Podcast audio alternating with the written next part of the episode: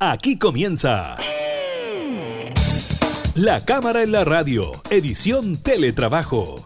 Una revisión de la agenda legislativa de las diputadas y diputados, con la conducción de la periodista Gabriela Núñez. Información, música y actualidad en La Cámara en la Radio, edición Teletrabajo, por Radio Cámara de Diputadas y Diputados de Chile.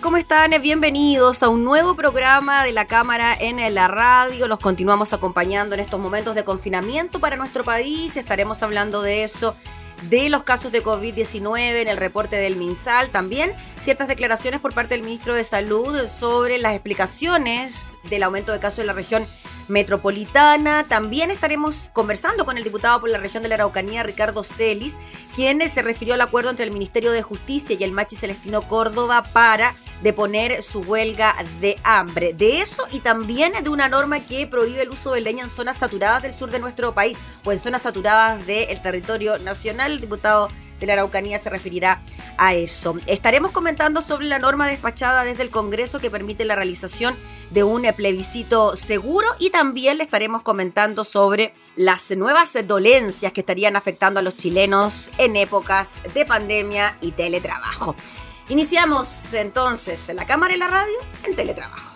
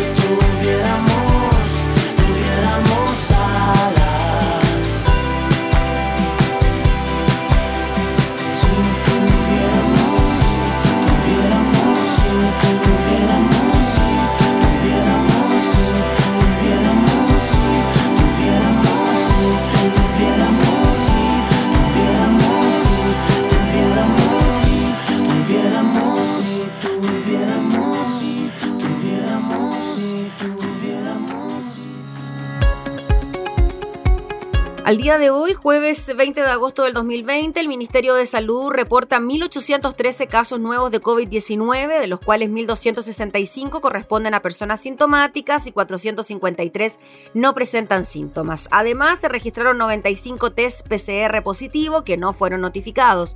La cifra total de personas que han sido diagnosticadas con COVID-19 en el país alcanza las 391.849 personas. De ese total, 15.116 pacientes se encuentran en etapa activa del virus. Los casos recuperados son 366.063. En cuanto a los decesos, de acuerdo a la información entregada por el Departamento de Estadísticas e Información de Salud de ACE, en las últimas 24 horas se registraron 93 fallecimientos por causas asociadas al COVID-19. El número total de fallecidos asciende a 10.671 personas. Decíamos al inicio que el ministro de Salud, Enrique París, se refirió al pequeño aumento de casos de coronavirus en la región metropolitana. Se le preguntó en una entrevista en Radio Infinita acerca de los casos de COVID en el país y de ciertas comunas, acerca de la incidencia de casos en la región metropolitana. El titular de la cartera de salud expresó que hoy se registró un pequeño aumento de casos y que se podía deber a episodios de congregaciones masivas de los últimos días. Veníamos bajando en casos y obviamente eso puede deberse a las aglomeraciones que ocurrieron en el mall chino y en otros lugares en donde la gente no tiene ningún cuidado, no se separa. Sobre los aumentos de casos y frente a los retrocesos que se anunciaron el día de ayer para algunas comunas del país, que pasaron de estar en transición a cuarentena, el titular de la cartera indicó que el plan paso a paso estaba pensado precisamente para enfrentar estas situaciones.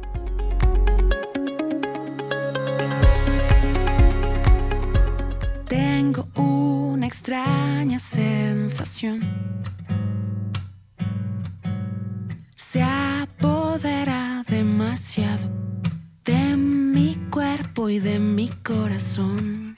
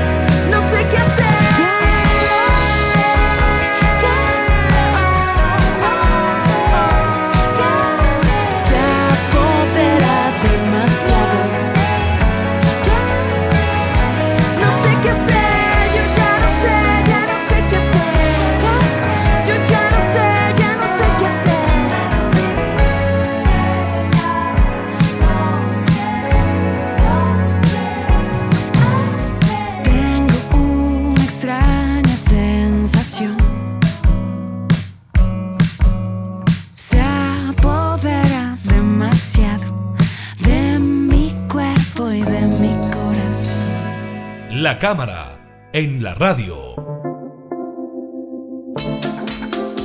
Tras 106 días de huelga de hambre, finalmente el Machi Celestino Córdoba llegó a un acuerdo con el gobierno, con el Ministerio de Justicia, que le permitirá asistir a su regue por 30 eh, horas, después pasar por un recinto hospitalario para estabilizarse y cumplir también eh, parte de eh, su condena en un centro de estudios y trabajo en la región de la Araucanía, en Angol. Ahí veremos entonces cómo se va a ir desarrollando este tema. Queremos conversar de esto y de otras cosas también relacionadas con la zona de la Araucanía, con el diputado por la zona, Ricardo Celis, él representa al distrito número 23. Muchas gracias, diputado, por recibirnos allá también, pues en su zona. Hola, buenos días. ¿ah? Veo que está soleado allí, aquí también. ¿Sí? ¿Solcito? Ya. Sí. Qué bueno.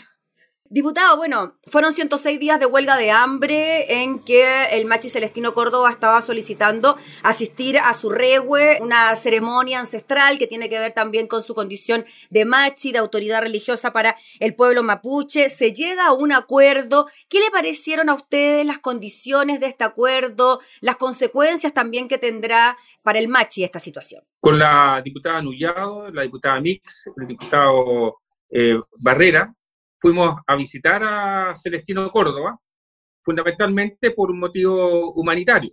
Yo soy médico, además, el colegio médico había estado bien involucrado en esto, porque nos interesaba y nos interesa sobremanera que una persona no muera producto de una decisión que tome de hacer una huelga de hambre a fin de solicitar algún derecho, hacer una interpelación al Estado, como en este caso lo estaba haciendo Celestino Córdoba él no estaba pidiendo condena de, perdón, eh, eh, una pena alternativa. ¿ah? Eh, bueno, pudiésemos decir que parte de la pena tenía que ver fundamentalmente con condiciones distintas para llevar adelante, bajo el paraguas del, del, 16, del convenio 169 de la OIT, los temas carcelarios para personas que son de pueblos originarios, como ocurre en Estados Unidos, en Nueva Zelanda y en otros países, que tienen régimen carcelario distinto que en lo central respetan cuestiones culturales que no están contenidas o no están contempladas en nuestro régimen carcelario actual. ¿Qué tiene que ver, disculpe, diputado Ricardo Celis, con eh, condiciones de cercanía, por ejemplo, con la naturaleza, en contacto quizás con familiar? ¿Cuáles son las condiciones distintas a las que debiera, por ejemplo, nuestro país acercarse en materia carcelaria para pueblos originarios?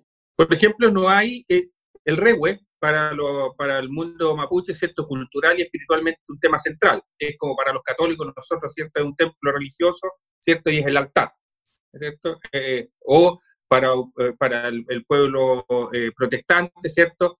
su zona de culto. O para los musulmanes, ¿cierto? Que tienen prácticas religiosas y culturales muy distintas a las nuestras. Entonces, nuestro régimen carcelario no está adecuado a eso está centrado fundamentalmente en la religión católica y en la religión, en, en el mundo evangélico. Pero no tiene otras expresiones de esa naturaleza, no se ha adecuado a aquello. Si hubiese un musulmán, como me decía el director regional de, el, del INDH acá, me decía, si hubiese aquí un musulmán, un musulmán no tendría posibilidades de llevar adelante sus prácticas porque el régimen carcelario no se lo permite, porque choca. Bueno, lo mismo vale acá, ¿cierto? Hago la analogía porque es, la misma situación. De eso se trata que hay expresiones religiosas, culturales, espirituales que tienen los pueblos, los distintos pueblos, las distintas culturas, que no están expresadas necesariamente en los regímenes eh, carcelarios.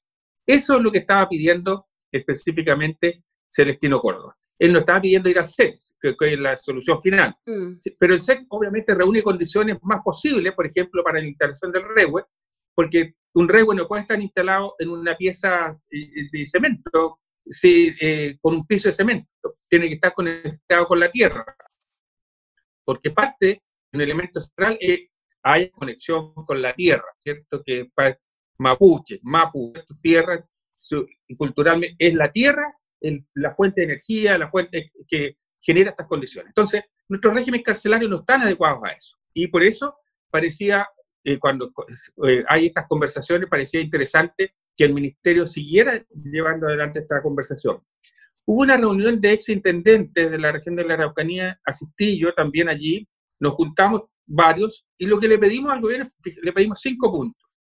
Uno de esos puntos, o acordamos cinco puntos porque no todos están dirigidos al gobierno, y uno de esos puntos, el punto uno era que hiciera, tomara todas las medidas necesarias para evitar o eh, eh, terminar con la huelga en las mejores condiciones para las personas que estaban haciendo huelga de hambre. Y me parece en, esa lógica, de ese primer punto, parece razonable y aceptable lo que hace el gobierno y lo que, lo que hace el señor ministro de Justicia. ¿ya? Yo creo que él dio pasos correctos, ¿ya? en el sentido de avanzar a un punto de encuentro, ¿cierto? Que no desdijera lo que acordó la Corte Suprema, porque la Corte Suprema hace una, eh, ¿cierto? Eh, toma una decisión muy clara, conocida públicamente, que no desdijera lo de, lo de otro poder del Estado, pero además estuviese en manos del Poder Ejecutivo poder llevar adelante algunas de esas medidas. Y yo creo que la decisión que toma es correcta. Diputado Ricardo Celis, en cuanto a la solicitud inicial del Machi Celestino Córdoba, usted me podrá corregir o no porque han aparecido distintas informaciones sobre la solicitud inicial. Era transformar su condena en la cárcel en esta condena en su regue, es decir, en su comunidad, eso finalmente se rechaza, ¿no? Eso fue lo que hasta la Corte Suprema rechazó, que no puede haber un cambio de, modalidad, ¿no? Pero lo que sí se acepta entonces es que él vaya a su regue 30 horas, me imagino, en su comunidad, y después pasar a este set que, como usted nos decía, tiene las características naturales eh, más óptimas para que él pueda continuar con sus actividades religiosas. Eso es en concreto, ¿no? Eso en concreto. Eso en concreto. Mm. Diputado, yo le quería preguntar a usted, quizás para la gente que no practica ningún credo religioso, mapuche, católico, evangélico, budista, musulmán, etcétera. ¿Por qué habría que tener algún tipo de beneficio especial en materia religiosa para todo esto que estamos nombrando, ¿no? No solo para el pueblo mapuche, si es que estamos hablando de condenas y de delitos bien complejos, ¿no? En este caso Luxinger Macay u otros. Porque es, es una obligación del Estado generar las mejores condiciones para que todas las personas, en sus distintas acepciones del mundo de cultura y todo, puedan cumplir lo que el Estado se fija, porque el Estado es que fija las reglas pues, para, para estos efectos, pero pueda cumplirla y a la vez respetar los otros elementos, porque la condena es eh, la prisión, el, estar privado de libertad. Esa es la condena. No es otra. La condena es la privación de la libertad. Todos los elementos distintos que están vinculados a los efectos de la privación de la libertad son temas que el Estado debe conversar. Por ejemplo, si eh, puede haber un venusterio, ¿cierto? Si pueden las personas, las personas privadas de libertad pueden tener vía, eh, sexual con su pareja. El Estado pudiera decir, no, usted está, su condena es que usted está privado de libertad. Pero sí, obviamente, los derechos ¿cierto? Eh, sexuales ¿cierto? y, reproductivos no están condenados. Lo que está condenado, la condena es la privación de la libertad.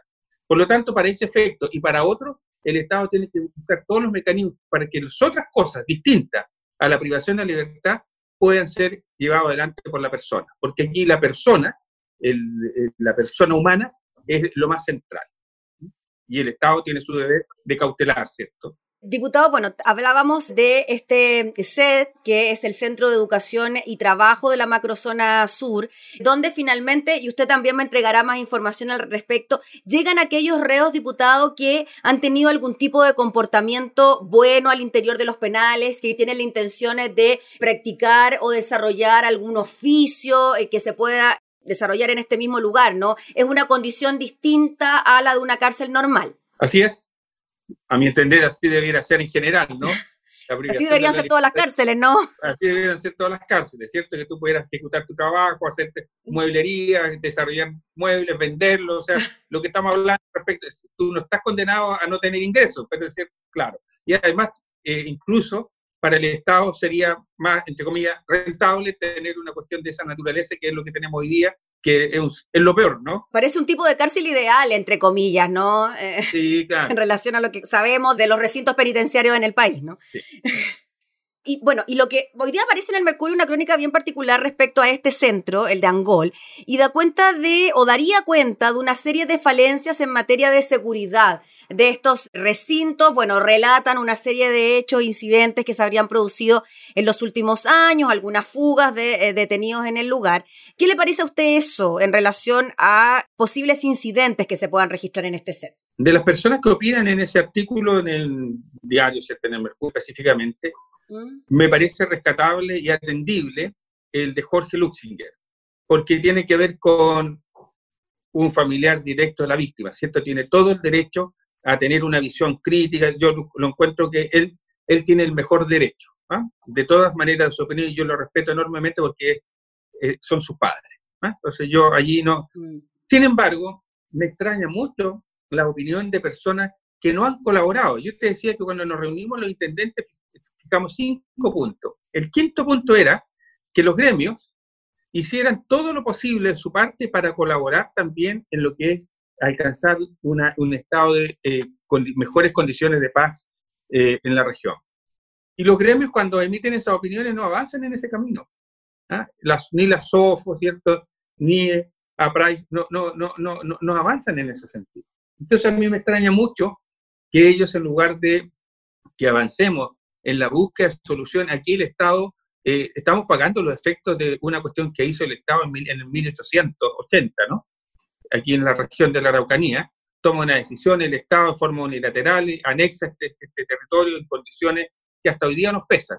Bueno, nosotros, los que vivimos acá, tenemos que hacer los mejores esfuerzos todos para alcanzar el mejor estado de eh, convivencia. Me extraña mucho la opinión de ellos.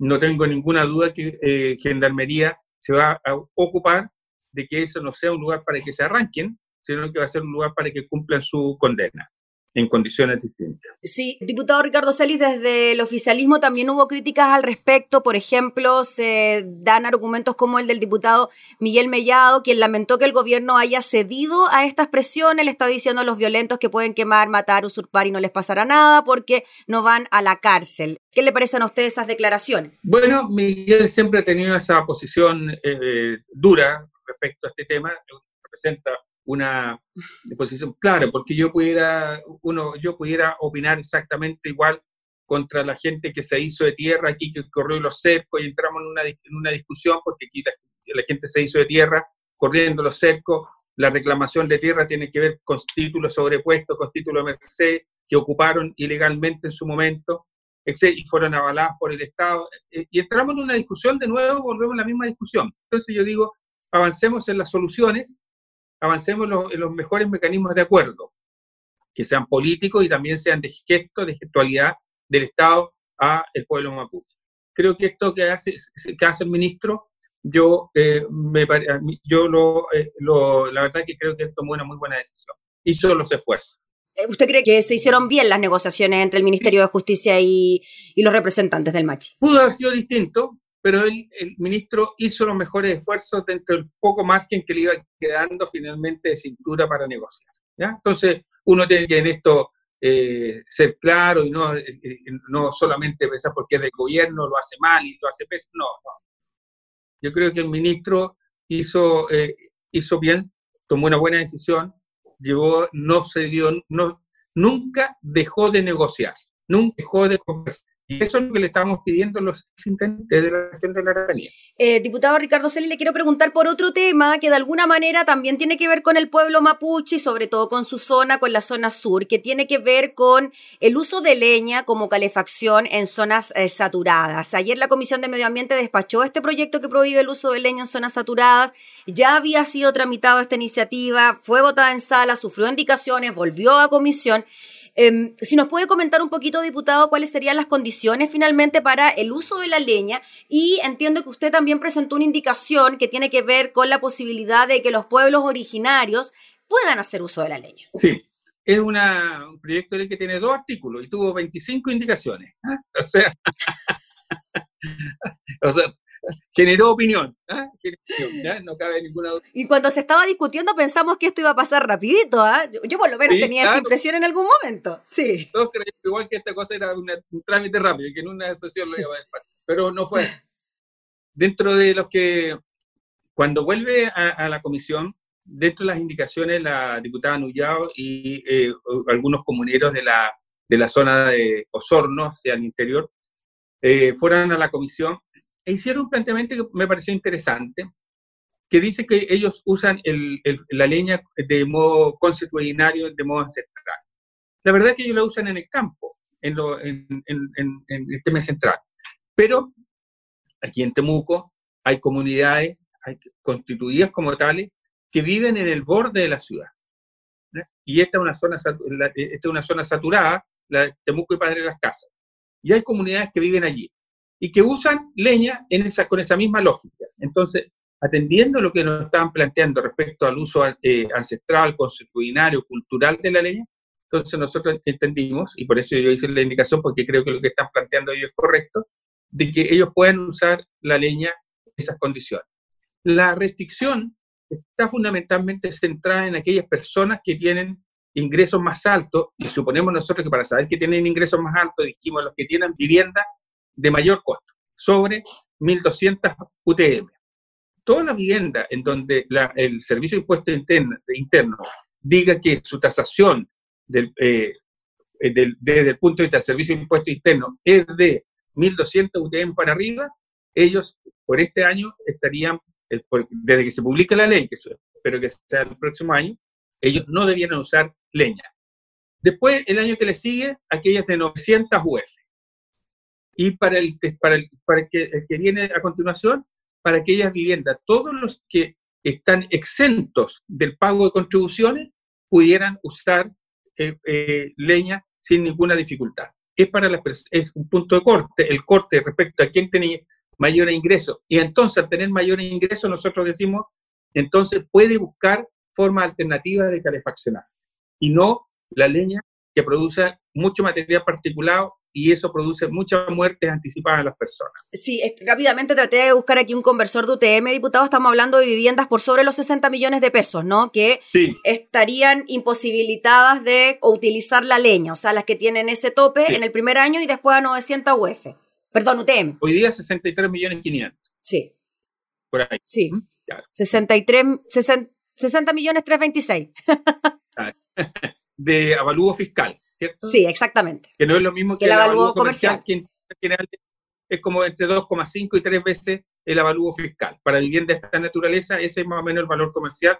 O sea, estamos hablando para vivienda, ¿cierto? De, de venta de 180, 200 eh, millones de pesos para arriba. O sea, los que tengan una casa de menor precio que esa, van a poder continuar utilizando leña para calefaccionarse y los que tengan casas que son más caras que esas no podrán utilizar leña y tendrán que utilizar otro mecanismo de calefacción. Sí, después eso de 900 UF que baja, ¿cierto? Eh, ¿Mm?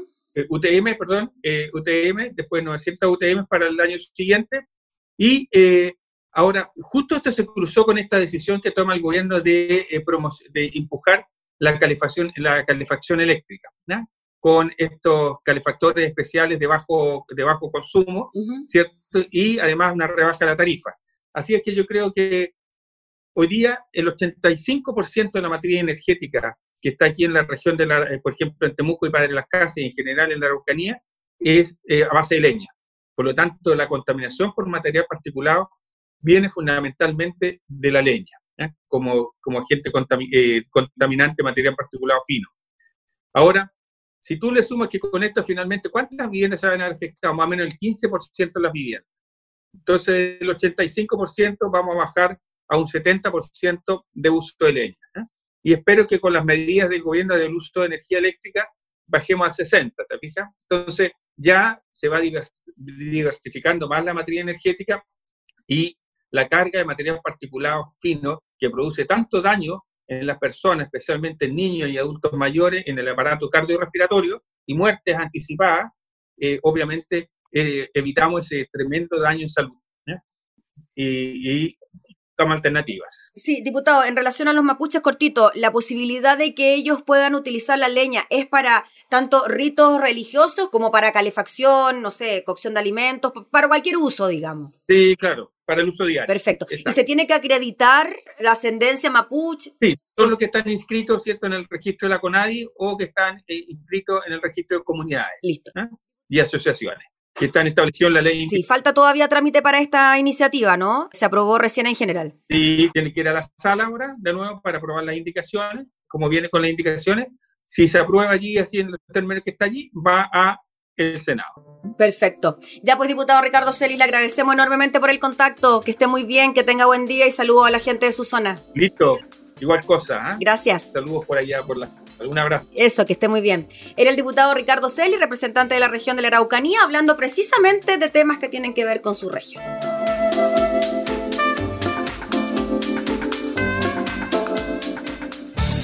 Estás escuchando La Cámara en la Radio, edición Teletrabajo, con la conducción de la periodista Gabriela Núñez.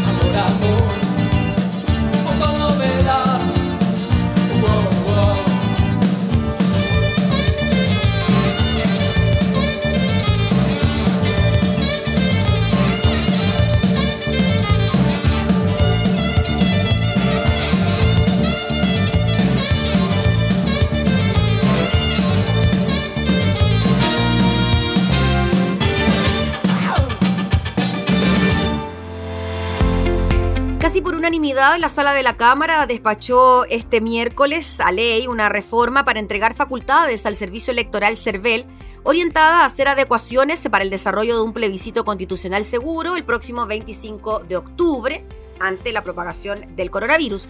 Lo hace mediante la incorporación de la disposición transitoria cuadragésima a la constitución política.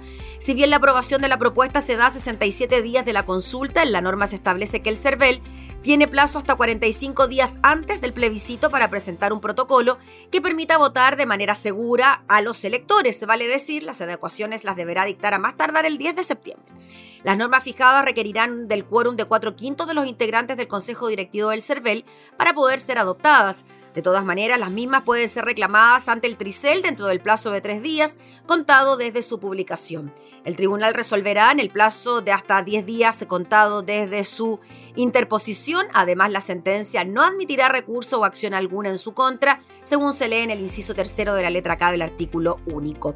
Ahí también se establece que será el CERVEL, en acuerdo con el MinSal, el que dictará un protocolo obligatorio y general con normas y procedimientos sanitarios, pero agrega que en ningún caso las medidas sanitarias de carácter general podrán afectar la realización del plebiscito a nivel nacional, regional ni comunal. Entre los aspectos, la iniciativa faculta al CERVEL a fijar reglas para la constitución, instalación y funcionamiento de las mesas receptoras de sufragios, así como sus horarios de apertura. También respecto de las causales de excusa o exclusión de los vocales de mesa e integrantes de los colegios escrutadores. Asimismo, deberá regular la capacidad máxima de personas al interior de los locales de votación, fijar el distanciamiento mínimo necesario entre las mesas, urnas y cámaras secretas. Los útiles disponibles y hasta el tipo de lápiz para marcar la preferencia serán medidas a adoptar por el CERVEL, entre otras. Poco después del despacho de la reforma, sesionó el Consejo Directivo del CERVEL, presidido por Patricio Santa María, el que deberá ahora comenzar a delinear contra el tiempo la aplicación de las facultades conferidas para el plebiscito seguro.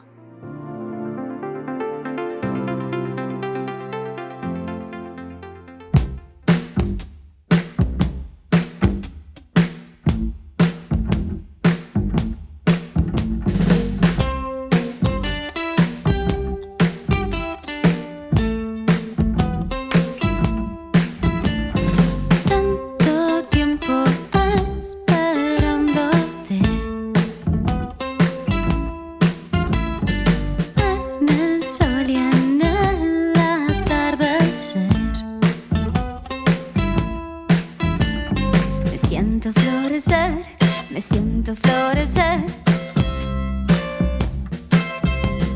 Me siento florecer, me siento florecida de amor.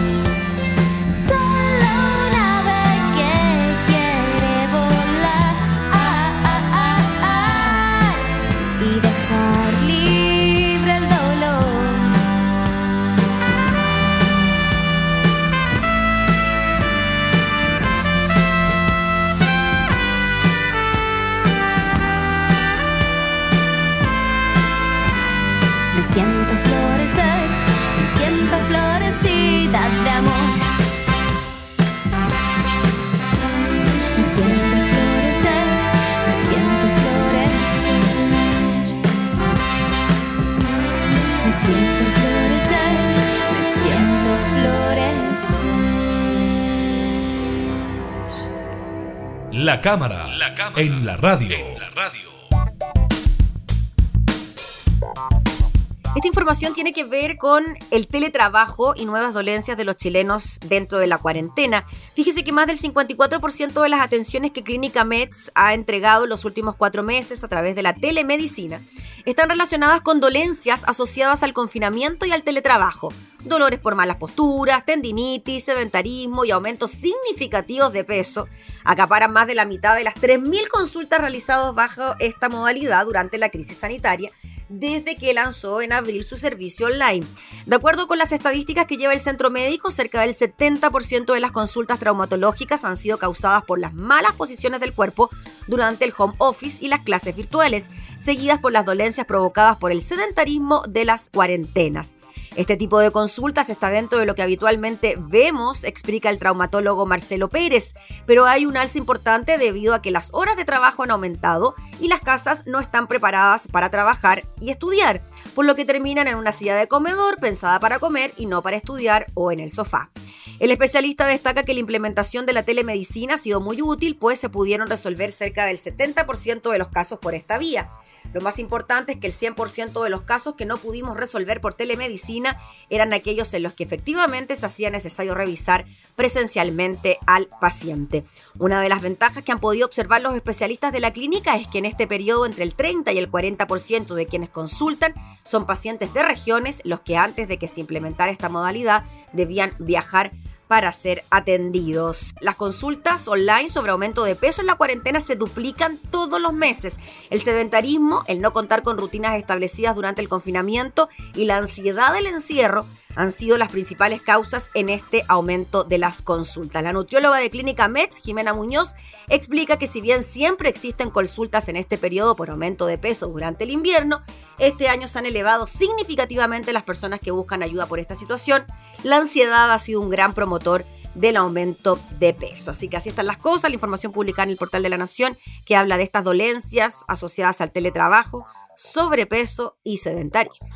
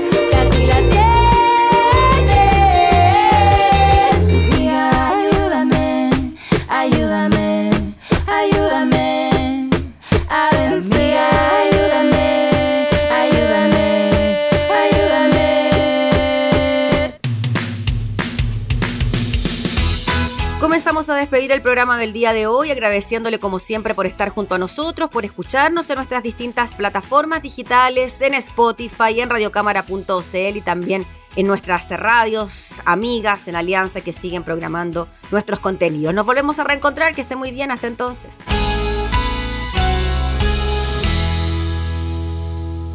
Hemos presentado La Cámara en la Radio, edición Teletrabajo. Una revisión de la agenda legislativa de las diputadas y diputados, con la conducción de la periodista Gabriela Núñez. Información, música y actualidad en La Cámara en la Radio, edición Teletrabajo. En Radio Cámara de Diputadas y Diputados de Chile. Hoy más que nunca, acercando las leyes.